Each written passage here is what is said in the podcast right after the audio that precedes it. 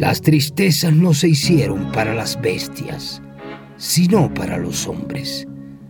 Pero si los hombres las sienten demasiado, se vuelven bestias.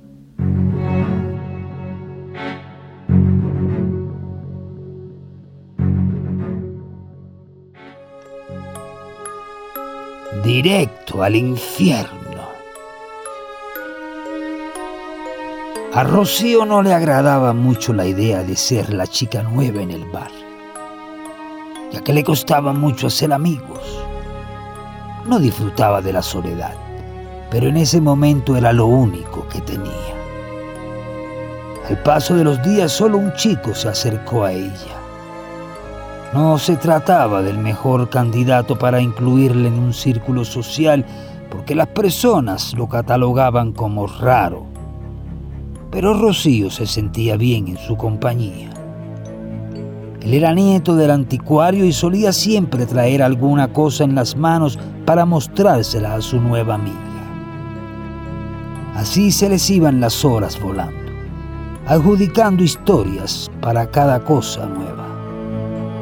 Al tomar más confianza, el chico decidió llevarla a la tienda para que el abuelo le mostrara objetos más interesantes entre ellos una llave antigua, que según dijo, servía para abrir las puertas del mismo infierno. Los tres lo tomaron a broma, pues le era muy difícil creerse esa tontería. Y por supuesto, el anciano nunca lo había comprobado.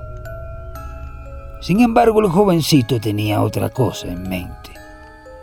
Quería llevarla a la habitación donde guardaban armaduras, joyas y cosas realmente valiosas.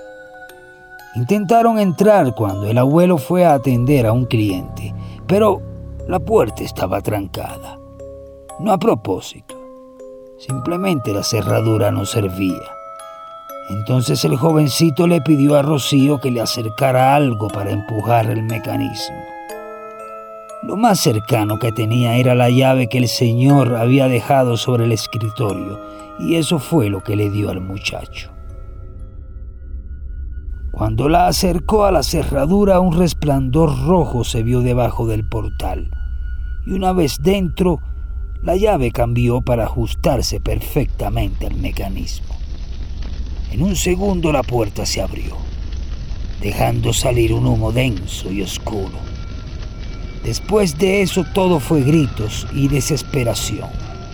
Cuando los vecinos acudieron a ver lo que sucedía, solo encontraron al pobre anticuario tirado en el suelo, llorando y diciendo que el demonio salió por esa puerta y se llevó a los niños directo al infierno.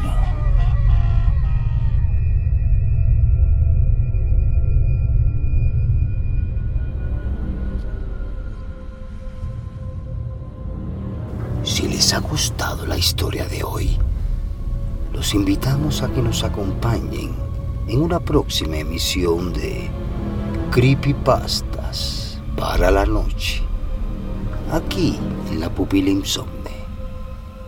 Les deseamos dulces sueños.